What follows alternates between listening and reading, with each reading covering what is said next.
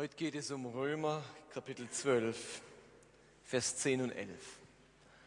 Und ich wollte gleich zu Beginn euch bitten, wir machen das jetzt seit ein paar Wochen, so Vers für Vers durchzugehen, fast Wort für Wort, euch die Bibel näher zu bringen. Ich hätte gern von euch so ein bisschen Feedback, ähm, ob ihr das gut findet so, ob das zu trocken, zu theoretisch ist. Ähm, aber ich habe mir wirklich eigentlich vorgenommen, so wirklich Vers für Vers ähm, durchzugehen. Und es wäre interessant, ob das bei euch ähm, so ankommt, ob das hilft zu dem, was unser Jahresmotto ist, wachsen im Wissen, wachsen im Wesen und wachsen in den Werken. Okay, es geht in Römer 10 vor allem um die Bruderliebe, um die Liebe zwischen Geschwistern. Und Liebe, das ist ja nicht immer selbstverständlich. Ich habe euch ein paar Bilder mitgebracht von Momenten, wo es nicht so liebevoll war, wo ein paar am Streiten sind. Und das gibt es zum Beispiel auch in der Tierwelt, dass Tiere streiten. Hier streiten sich ein Eichhörnchen und Vögel um das Fressen. Da herrscht es nicht so viel Tierliebe hier zwischen denen. Oder beim nächsten Bild sieht man zwei Schweine, die am Streiten sind. Also keine Streithammel, sondern Streitschweine. Und beim nächsten, das bereiten sich zwei Bären auf einen Boxkampf vor. noch zwei kleine, die harte Linke kommt jetzt. Und hier die Katzen, irgendwelche japanische Kampfkünste sein, das zu sein, was die Katze hier macht. So, beim nächsten sind es etwas ungleiche Kräfte, die hier streiten miteinander. Und äh, hier, das fand ich interessant, eine indische Frau, die den Polizisten in den Schwitzkasten nimmt. Also, das ist doch irgendwie emanzipiert, die Inder. Und jetzt das nächste, das finde ich ganz originell. Streit unter Nonnen. Zwei Nonnen, die sich die Schneebälle zuwerfen. Und warte noch einen Moment beim nächsten, hupsa, beim nächsten Bild. Es gibt in der, ja, okay, ähm, sieht man es doch schon. Das ist in einer Stadt nahe von Valencia in Spanien. Da ist immer einmal im Jahr eine Tomatenschlacht. Und da tun sich Tausende von Leute Lastwagenladungen voll Tomaten zuwerfen und machen eine Tomatenschlacht. Und wenn du noch ein Bild weitergehst, sieht man noch ein paar Einzelbilder, wie die richtig in den Tomaten ertrinken. Und ich habe gedacht, solange wir nur Tomaten auf uns werfen, solange ihr die nicht auf den Prediger werft, ist das ja noch zu verkraften. Okay, und damit möchte ich gleich mal Vers 10 vorlesen von Römer 12. Dort heißt es nämlich, und ihr könnt das mitlesen an der Leinwand oder in eurer Bibel oder auf dem Predigtzettel. Die brüderliche Liebe untereinander sei herzlich. Einer komme dem anderen mit Ehrerbietung zuvor. Lasst uns alle miteinander nochmal lesen. Die brüderliche Liebe untereinander sei herzlich. Einer komme dem anderen mit Ehrerbietung zuvor. So, jetzt machen wir eine Minute Pause und ich bitte euch kurz zu überlegen, was euch der Vers sagt. Bevor ich jetzt loslege und euch das alles aus, ähm, auseinanderklamüstere, bitte macht euch einen Moment Gedanken, was heißt für euch dieser Vers.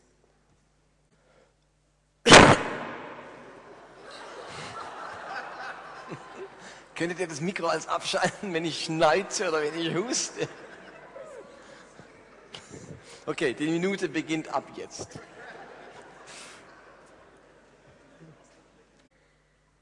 Okay. Paulus redet in diesem Vers von der Liebe zwischen Christen. Und das Wort, das Paulus hier für Liebe verwendet, ich habe das letzten Sonntag schon ganz kurz angesprochen, ist nicht das Wort Agape, das sonst das übliche Wort für die Liebe Gottes oder die Liebe zu allen Menschen ist, sondern das griechische Wort Philadelphia. Es setzt sich zusammen aus dem Wort Phileo für Freundschaft oder eben Liebe, Zuneigung und dem Wort Adelphos für Bruder. Also die Zuneigung, die Freundschaft, die Liebe zum Bruder. Und es ist logisch, in der Kultur der damaligen Zeit hat man in der männlichen Form geschrieben, in unserer Kultur auch noch lange. Heutzutage sind natürlich da Männer und Frauen, Brüder und Schwestern eingeschlossen.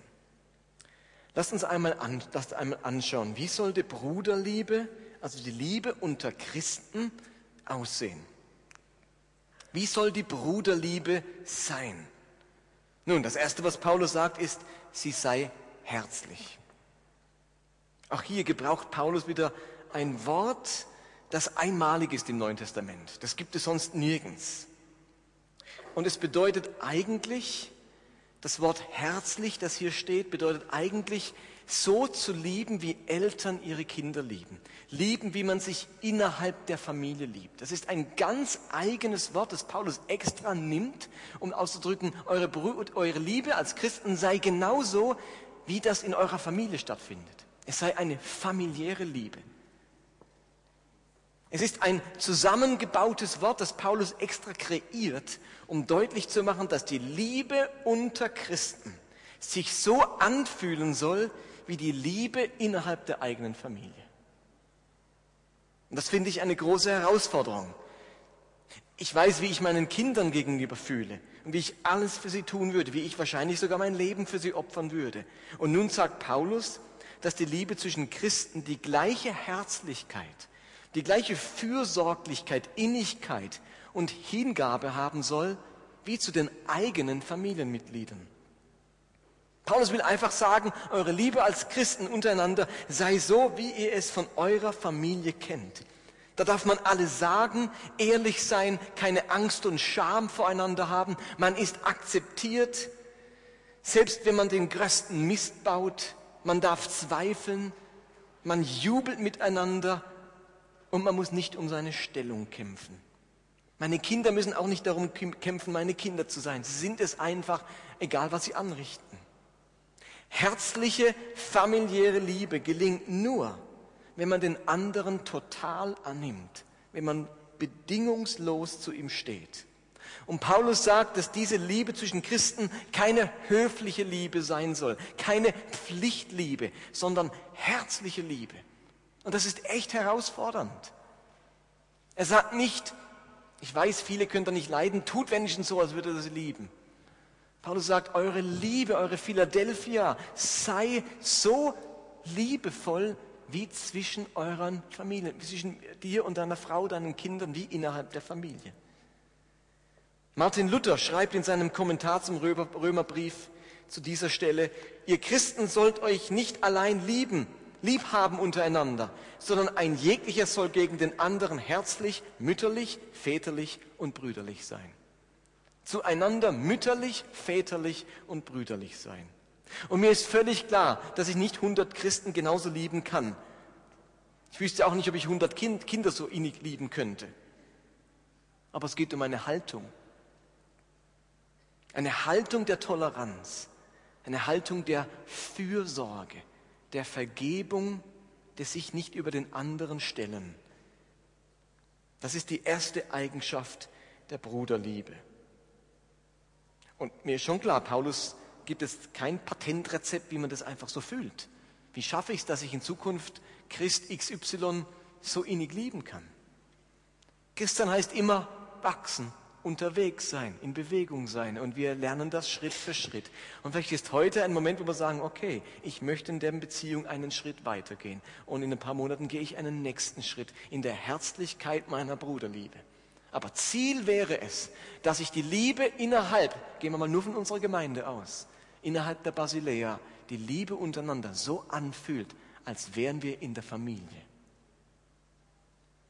Paulus erwähnt jetzt noch eine zweite Sache, eine zweite Seite dieser Bruderliebe in diesem Vers, nämlich einer komme dem anderen mit Ehrerbietung zuvor. Auch hier haben wir jetzt wieder zwei Begriffe, nämlich Ehrerbietung und Zuvorkommen. Fangen wir an mit dem Wort Ehrerbietung. Auch wenn Christen einander herzlich und fürsorglich, ja regelrecht familiär lieben sollen, so geht es doch nicht um plumpe Vertrautheit untereinander. Ich liebe nicht, weil ich beide Augen zudrücke und alle zu meinen Kumpels erkläre. Meine Liebe zu anderen Christen ist verbunden mit Achtung, mit Respekt. Ehrerbietung heißt also, jemanden anderen Ehre und Achtung entgegenzubringen, Ehre bieten. Deswegen Ehrerbietung. Ein modernes Wort oder ein Wort, das bei uns gebräuchlicher als Ehrerbietung ist, wäre Wertschätzung. Also das Wort Ehrerbietung, manchmal sind ja Worte alt und in unserem Sprachgebrauch nicht mehr üblich. Und wenn man es dann benutzt, kann man es nicht recht füllen. Nehmt doch das Wort Wertschätzung. Einer komme dem anderen mit Wertschätzung zuvor. Ist nichts anderes wie Ehrerbietung, sich Ehre geben, sich Wert geben. Und dann haben wir das Wort zuvorkommen. Zuvorkommen ist auch ein interessantes Wort, das heißt wörtlich vorangehen oder den Weg weisen. Und Paulus gebraucht dieses Wort, um deutlich zu machen, übertrefft euch darin, überbietet euch darin, einander Achtung und Wertschätzung entgegenzubringen. Seid nicht der Letzte, dem es auffällt, dass man andere wertschätzen könnte. Der Letzte, der, der, auf die, der auf die Idee kommt, ein Kompliment zu machen. Seid nicht der Letzte, der sich bedankt. Der Letzte, der andere lobt und sich um andere kümmert. Geht einander voraus darin, Übertrefft einander, könnte man auch übersetzen. Überbietet euch darin, wäre eine Übersetzungsmöglichkeit. Überbietet euch darin, einander wertzuschätzen. Seid nicht der Letzte, nein, geht einander voran. Seid der Erste, der es tut. Ganz ähnlich drückt Paulus das im Philipperbrief aus, wenn er dann schreibt, in Philipper 2, Vers 3, seid nicht selbstsüchtig, Strebt nicht danach, einen guten Eindruck auf andere zu machen, sondern seid bescheiden und achtet die anderen höher als euch selbst. Uns in Wertschätzung, in gegenseitiger Wertschätzung übertreffen. Wie sieht das aus in unserem Leben und in unserer Gemeinde, dieser Vers 10? Begegnen wir einander eifrig mit Wertschätzung und Wahrnehmung? Vor kurzem hat mir jemand Folgendes gesagt. Ja, Person hat gesagt, er freue sich jeden Sonntag auf den Gottesdienst, aber nicht auf das Kaffee. Ich hätte eher andersrum gedacht, aber die Gottesdienste sind nämlich inspirierend, auferbauend, aber im Kaffee ist es ganz schwer, Kontakt zu finden. Da sitzen alle in ihren Grüppchen, jeder hat seinen Gesprächspartner und neuere Leute oder Gäste kommen irgendwie nicht leicht ins Gespräch.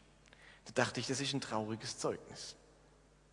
Das spricht nicht von, dass da eine Gruppe Menschen ist, die sich gegenseitig übertreffen möchte, einander Wertschätzung zu geben.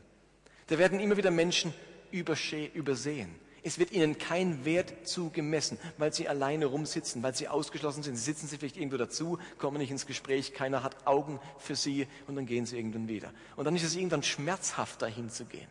Im Gottesdienst kann ich für mich sitzen, da kann ich die Predigt hören und sage, ich auferbauend, aber dort ist es schmerzhaft, weil da kommt mir eigentlich wie, es hat ja was Verachtendes an sich, wenn man einen nicht beachtet. Und ich fand es irgendwie spannend oder auch traurig, das zu hören. Ich habe gedacht, Mensch, wie wird es aussehen, unser Kaffee, unsere Kleingruppen, unsere Arbeitsstelle, wenn wir einander überbieten würden, darin Wertschätzung entgegenzubringen. Römer 12, Vers 10 heißt im Gemeindealltag, dass Christen ganz scharf darauf sein sollen, einander Achtung und Respekt entgegenzubringen. Man will der Erste darin sein, der einen neuen oder einen Gast im Kaffee oder im Gottesdienst oder wo auch immer Wertschätzung entgegenbringt, ihn an den Tisch einlädt und ins Gespräch einbindet. Mit Ehrerbietung zuvorkommen heißt eben Interesse zeigen, wahrnehmen, integrieren, nicht links liegen lassen, nicht länger übersehen, die Initiative ergreifen. Am Ende ist, doch, ist es doch genau diese Herzlichkeit, diese Fürsorge und Wertschätzung, die Menschen so fasziniert. Es sind diese Eigenschaften, diese Atmosphäre unter uns, an der Menschen erkennen, dass sie es mit Christen zu tun haben. Und ich möchte euch wirklich einladen, offen füreinander zu sein, aufeinander zuzugehen, euch in gegenseitiger Wertschätzung zu überbieten, einander voranzugehen und Vorbild darin zu sein. Das sagt unser Vers 10. Kommen wir zu Vers 11. Der lautet folgendermaßen. Seid nicht träge in dem, was ihr tun sollt. Seid brennend im Geist, dient dem Herrn oder man kann auch übersetzen, dient der Zeit. Lasst uns auch das noch einmal miteinander laut lesen.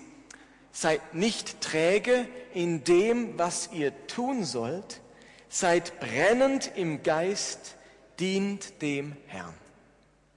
Auch hier wieder eine Minute, Moment für euch selbst, zu überlegen, was heißt der Vers bisher für euch, wie habt ihr das verstanden, was geht euch durch den Kopf, wenn ihr das hört.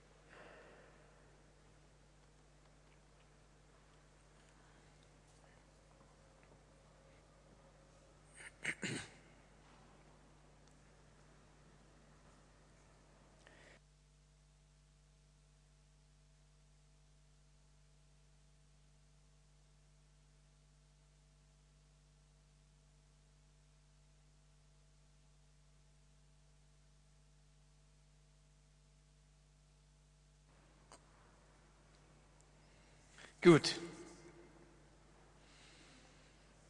Wenn es in Vers 10 um die Liebe ging, dann ist das Thema von Vers 11 der Eifer oder die Energie. Kommt, da kommen wir gleich drauf. Dieser Teil hat, oder dieser Vers hat drei Teile eigentlich. Lasst uns einen nach dem anderen anschauen. Der erste Satzteil heißt, seid nicht träge in dem, was ihr tun sollt. Das Wort träge, das ist eigentlich gut übersetzt. Man kann, könnte aber auch sagen, das griechische Wort heißt müde werden, nachlassen, langsam werden oder zögern. Wir sollen also nicht langsam werden, müde werden, nachlassen. Und worin? Worin sollen wir nicht nachlassen? In der Luther-Übersetzung steht, in dem, was ihr tun sollt. Eigentlich steht da wörtlich das griechische Wort spude, das so viel wie Eile, Hast, Geschwindigkeit bedeutet. Das ist interessant. Wörtlich sagt Paulus, werdet nicht langsam in eurer Geschwindigkeit. Lasst nicht nach in eurer Geschwindigkeit, in eurer Spude. Speed, kennt ihr doch das Wort. Hat was, kommt daher. Spude. Speedy Gonzales. Werdet nicht, lasst nicht nach in eurem, in eurer Eile, in eurer Hast, in eurem Eifer. Fleißig sein, die Anstrengung, die Mühe, all das gehört zu dem Begriff Spude. Wenn ich ein modernes Wort gebrauchen würde, das irgendwie den gesamten Bedeutungsinhalt von Spude zusammenfasst, dann würde ich das Wort Energie nehmen. Das wäre ein modernes Wort für Spude, Energie. Paulus sagt also hier, verliert nicht eure Energie. Passt auf eure Lebenskraft auf. Bleibt eifrig, wenn ihr werdet in eurem Leben nicht müde, lasst nicht nach in eurem Einsatz. Werdet nicht müde in eurer Geschwindigkeit. Wir alle wissen, dass es so etwas gibt wie Lebensenergie, Lebensfreude, das Gegenteil von Trägheit oder äh, von eingeschlafen sein. So etwas wie Lebendigkeit. Ein Christ, der neues Leben geschenkt bekommen hat, der hat diese Veränderung erlebt und ist gekennzeichnet von großer Lebensenergie. Ihr müsst euch vorstellen, die Leute in Rom, Paulus hat jetzt elf Kapitel lang beschrieben, was eigentlich in ihrem Leben passiert ist. Im Leben dieses Christen, von dem Paulus im ganzen Römerbrief spricht, da spielt das drückende Gesetz keine Rolle mehr. Er wird nicht errettet durch die Werke des Gesetzes. Er hat die Gesinnung Christi bekommen. Sein Denken wird erneuert. Der Geist Gottes wohnt jetzt in seinem Herzen. Er hat die Gewissheit seiner Erlösung, sagt Paulus. Für ihn gibt es keine Verdammnis mehr. Und in Römer 8 sagt er, nichts kann einen Christen mehr trennen von der Liebe Gottes. Und all diese Dinge, die sollen einen Christen und durch und durch erfüllen mit Lebensenergie, mit innerer Freiheit, mit Freude, Fröhlichkeit, mit neuer Kraft. Paulus will sagen, jetzt habt ihr so viel erlebt, Freimachendes, Frohmachendes, Heilsames. Jetzt behaltet diese Energie, die euch das gibt, diese Freudigkeit, diese Fröhlichkeit, diese Kraft. In Jesaja 40 steht dieser wunderschöne Vers, der das ähnlich ausdrückt, die auf den Herrn vertrauen, die jetzt zum Glauben gekommen sind, die ihr ganzes Vertrauen in Gott setzen, die gewinnen neue Kraft. Sie schwingen sich nach oben wie die Adler. Sie laufen schnell ohne zu ermüden. Sie werden gehen und werden nicht ermatten. Das ist es, wovon Paulus redet. Lasst nicht nach in eurem Speed. Das ist das, was ja vor Jesaja sagt. Sie laufen schnell, ohne zu ermüden. Sie werden gehen und werden nicht matt. Sie schwingen sich immer wieder nach oben wie Adler. Das ist es, von dem Paulus redet. Ihr Christen, habt ihr noch genug Lebensenergie, will er fragen? Brennt in euch diese Fröhlichkeit und diese Freiheit, die ihr bekommen habt? Wie fühlt sich dein Leben an? Spürst du in dir diese Lebendigkeit, diese Energie, diese Unbeschwertheit und Freiheit?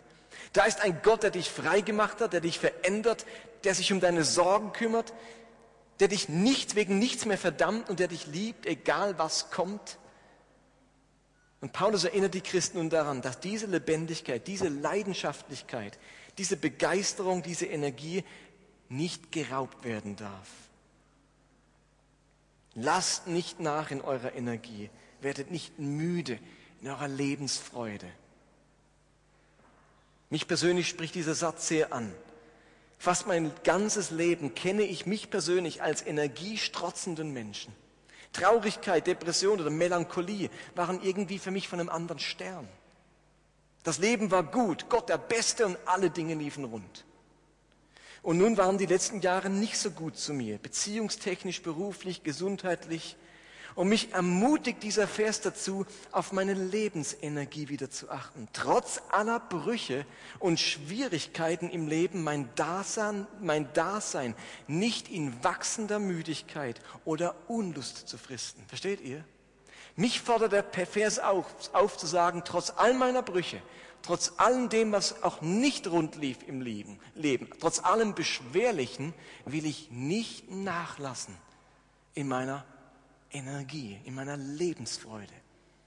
Und das ist natürlich leicht gesagt, auch leicht geschrieben von Paulus. Aber es ist dieses Ringen im Leben. Und ich möchte es euch wie ans Herz legen. Wenn du in deinem Leben, ich weiß nicht, wo du heute Abend stehst, welche Brüche sich bei dir ereignet haben, in welchem Loch du gerade sitzt.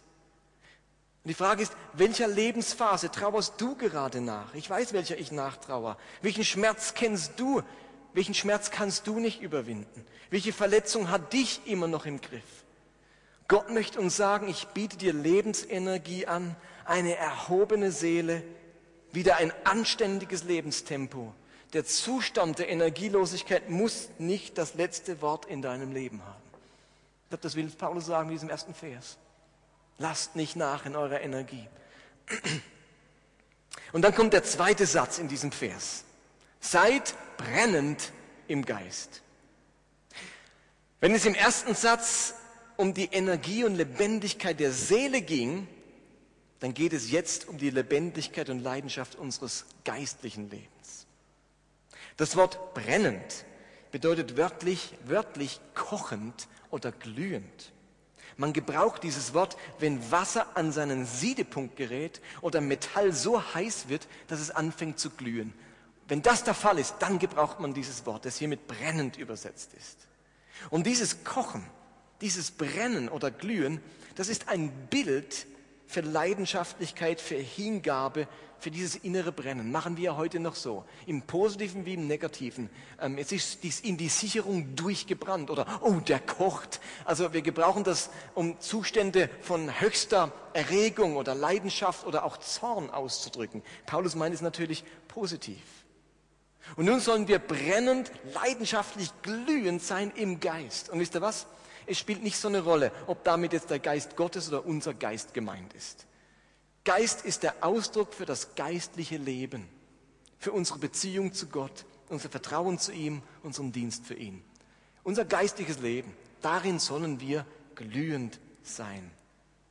Der gleiche Ausdruck findet sich bei dem Apostel, nenne ich ihn mal Apollos. Der wird in Apostelgeschichte 18 beschrieben, der Apostel Apollos. Und es heißt von ihm, Apollos war unterwiesen im Weg des Herrn. Er sprach mit glühendem Geist und trug die Lehre von Jesus genau vor. Doch kannte er nur die Taufe des Johannes. In anderen Übersetzungen heißt es, Apollos sprach von Jesus mit großer innerer Begeisterung. Also, es ist gut übersetzt, glühender Geist heißt nichts anderes wie große innere Begeisterung. Ich glaube, das ist es, was Paulus zum Ausdruck bringen möchte. Christen haben nicht nur Kraft und Energie in ihrem Leben und in ihrer Seele, sondern auch eine geistliche Begeisterung, ein Enthusiasmus für die Sache Gottes. Sie sind eifrige Schüler Jesu. Und wenn Jesus von Nachfolge spricht, ihr Lieben, dann denkt er genau an das. Er sagt sich, ich suche Menschen, die begeistert und brennend dafür sind, mir nachzufolgen. Und deswegen kann Jesus ganz brutal sagen, dass es dann eben nicht passt, wenn einer die Hand an den Flug legt und zurückschaut oder erst noch alles andere erledigen muss, erledigen muss bevor er zur Sache Gottes kommt. Wenn ihr sagt, wer die Hand flugt, jetzt schaut zurück, ist nicht geschickt fürs Reich Gottes. Ich brauche glühende Leute. Und so kann Jesus in der Offenbarung sagen, ich kenne deine Werke, dass du weder kalt noch heiß bist. Ach, dass du kalt oder heiß wärest. Als wir unsere Predigtserie begonnen haben in diesem Jahr über Wachsen, da haben wir davon gesprochen, dass, dass wir in Bewegung sein wollen. Dass wir nicht länger geistig auf der Stelle treten möchten. Und wenn er einen Topf zu Hause mit kaltem Wasser füllt, dann ist das ein ganz ruhiges Gewässer in dem Topf, oder? Da bewegt sich gar nichts. Wenn ihr den auf die Herdplatte stellt und er kocht, dann ist Bewegung in dem Topf, oder? Ich habe gestern Kartoffelknödel gekocht. Die lagen total schlapp am Boden dieses Topfes. Total energielos. Nichts los mit den Kartoffelknödeln. Und dann hat das Wasser angefangen zu kochen. Nee, stimmt nicht, es hat schon gekocht, aber die Knödel haben nicht gekocht. Also ich musste ins heißes Wasser machen. Ja, gutes Beispiel hinkt. Auf alle Fälle, als die Kartoffelknödel gekocht haben, geglüht, da war ein Tumult. Jeder wollte der Oberste sein von den Kartoffelknödeln. Lass mich nach oben. Und, also da war Bewegung im Topf. Wenn das Wasser kalt ist, da bewegt sich gar nichts. Ihr merkt, meine Kochkünste sind total ausgezeichnet. Und darum bedeutet brennend im Geist sein nichts anderes wie geistlich in Bewegung sein. Geistlich in Bewegung sein. Und darüber haben wir Anfang des Jahres genug gesprochen und ich möchte das Thema nicht nochmal äh, vertiefen. Aber Paulus redet eben jetzt hier auch davon, dass wir geistlich in Bewegung sein müssen, brennend im Geist. Ich möchte lieber weitergehen zum letzten Teil dieses Verses und damit zum Abschluss kommen, denn ich glaube, darin steckt die Antwort warum so oft unsere Seele müde und unsere geistliche Bewegung nachlässt. Im dritten Teil ist, glaube ich, die Antwort auf die Frage, wieso lässt denn meine Energie immer wieder nach und wieso bin ich geistlich nicht so brennend? Jetzt kommt eigentlich die Lösung. Seid ihr noch da? Wie viel haben wir? Ja. Bei diesem Satz haben wir jetzt nämlich ein Problem. Wir müssen uns entscheiden, wie wir ihn übersetzen. Wir müssen uns bei diesem letzten Versteil über entscheiden, wie wir den Vers übersetzen. Wie ihr wisst, gibt es im Neuen Testament keine, vom Neuen Testament keine Originalschriften mehr. Die sind leider verloren gegangen. Also den Brief, den Paulus wirklich mit seinen Händen und seiner Tinte geschrieben hat, den er zur Post gebracht hat, den gibt es nicht mehr. Vielleicht ist klar, den haben wir nicht mehr. Aber wir haben tausende von Abschriften der Bücher des Neuen Testamentes. Die allerälteste Abschrift von einem Teil der Bibel stammt aus dem Jahr 130 nach Christus. Ein Fragment aus dem Johannesevangelium. Nur kurz nach der tatsächlichen Abfassung. Das Original Johannes hat man nicht mehr, aber man hat ein ganz altes Fragment. Im Laufe der Jahrtausende wurden die biblischen Bücher nun immer wieder abgeschrieben und vervielfältigt. Und bei diesem Abschreiben ist es dann passiert, dass so mancher Mönch in seiner Kopierstube hier ein Klosterbräu der einen Hand und der Stift in der anderen. so war das in den Klöstern. Dass er dann den ein oder anderen Buchstaben vergessen hat oder sogar eine, um eine ganze Zeile verrutscht ist. Im schlimmsten Fall hat sich dadurch der Sinn ein wenig verändert. Das ist also beim Abschreiben vorgekommen, dass die ein bisschen Fehler gemacht haben. Deswegen gleichen sich die Handschriften auch in einigen Punkten nicht. Da habt ihr eben Unterschiedlichkeiten. Ich möchte euch ein Beispiel machen. In Lörrach gibt es ein neues asiatisches Restaurant. Das heißt Asia 5 Sterne. Super Restaurant, all you can eat, mongolischer Grill, ein echter Geheimtipp. Bei einem ersten Besuch, wo ich dort war, lagen so Tischsets auf dem Tisch. Und es waren nicht irgendwie nur Tischsets, sondern es war gleichzeitig so eine Beschreibung des Restaurants, Bilder, Fotos vom Buffet. Und nebendran stand, stand ein Text. Und ich habe den natürlich gelesen beim ersten Mal, während man so aufs Essen wartet. Und da stand drauf, lassen Sie sich verwöhnen mit unseren exotischen Speisen. Die Chinesen sind des Deutschen, Entschuldigung Nana, nicht immer ganz so äh, gewachsen und haben dann beim Schreiben dieses Textes einen Fehler gemacht. Und es heißt jetzt auf Tausenden von solchen Tischsets, lassen Sie sich verwöhnen von unseren erotischen Speisen. ich habe schon gehofft, dass der Koch irgendwie im Tanga irgendwie oder also nee, zum Glück kam, war die Bedienung vollständig bekleidet und äh, der hinterm Grill auch. Ähm, aber merkt ihr, ein einziger Buchstabe macht einen großen Unterschied in der Erwartung, wie es dort schmeckt. Exotisch oder erotisch. Ein ähnliches Problem haben wir jetzt im Römerbrief.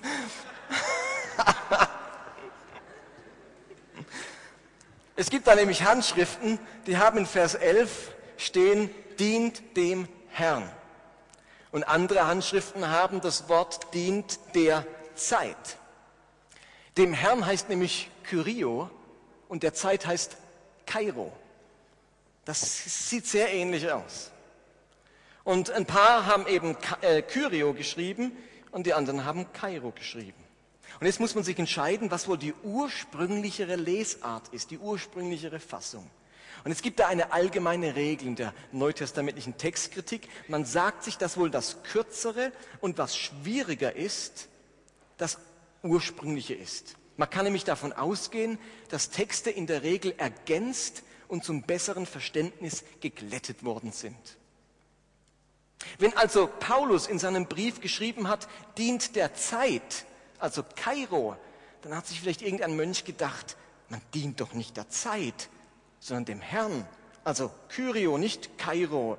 Und hat dieses kleine Wörtchen umgeändert. Da ist sicher ein Schreibfehler drin, dabei hat er den Schreibfehler dann gemacht. Aber er hat es geglättet. Er hat gesagt, der dient der Zeit. Aber mir reicht da unser Gott Zeit oder das gibt's ja nicht, das ist falsch, hat er Kyrio draus gemacht.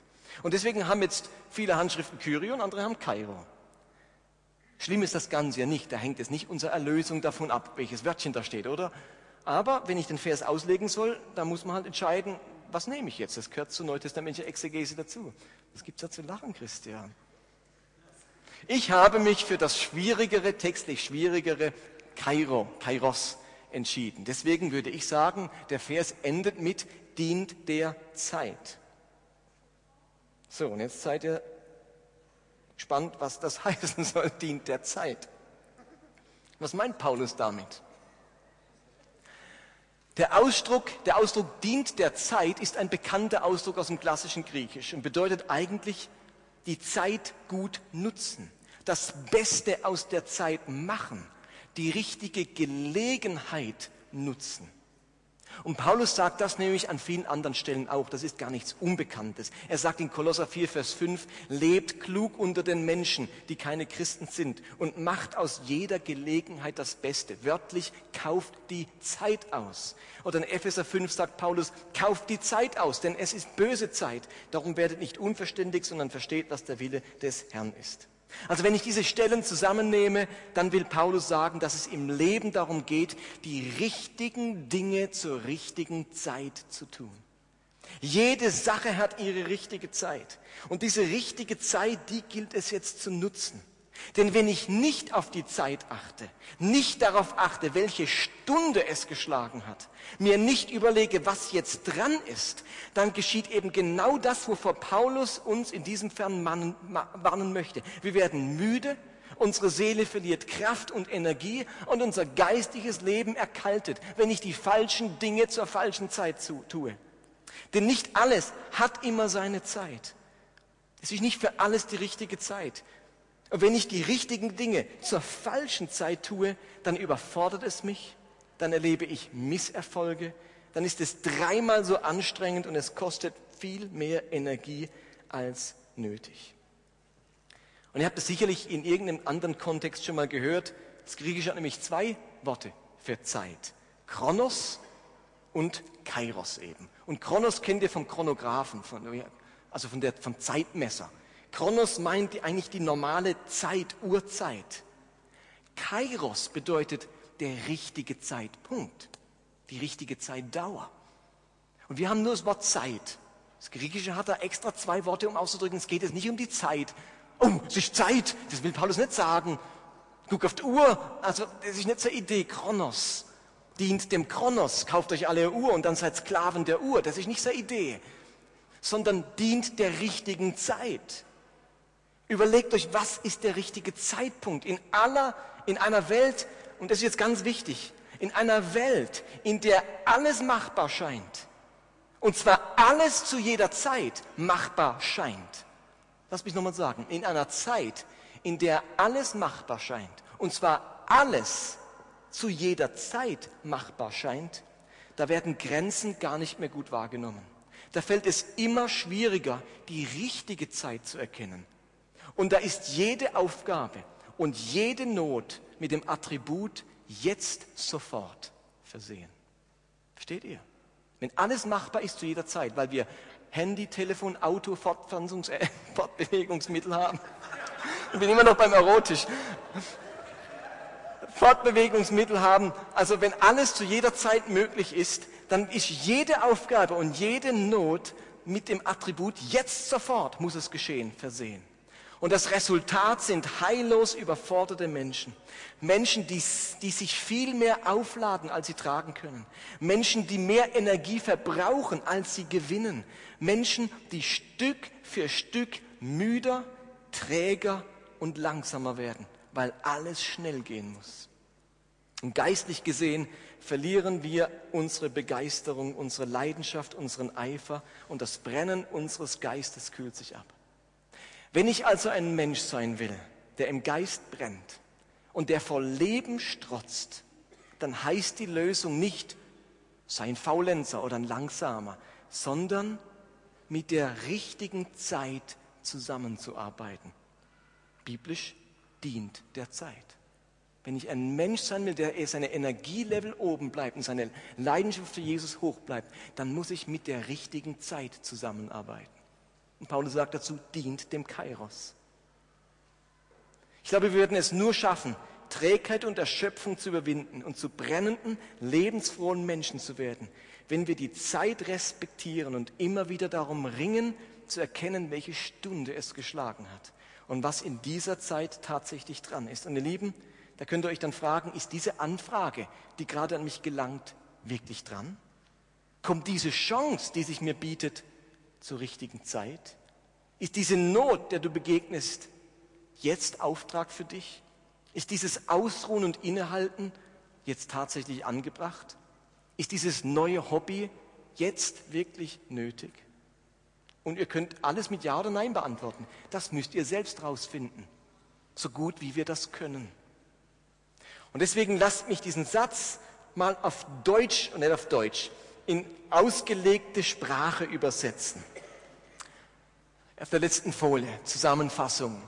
Ich würde diesen Vers 11 so euch mitgeben. Lasst nicht nach in eurer Lebensenergie. Seid begeistert in eurem Glauben und verwirklicht das, indem ihr die richtigen Dinge zur richtigen Zeit tut. Das ist Römer 12, Vers 11. Amen. Lasst uns einen Moment still sein und dann schließen wir den Gottesdienst ab.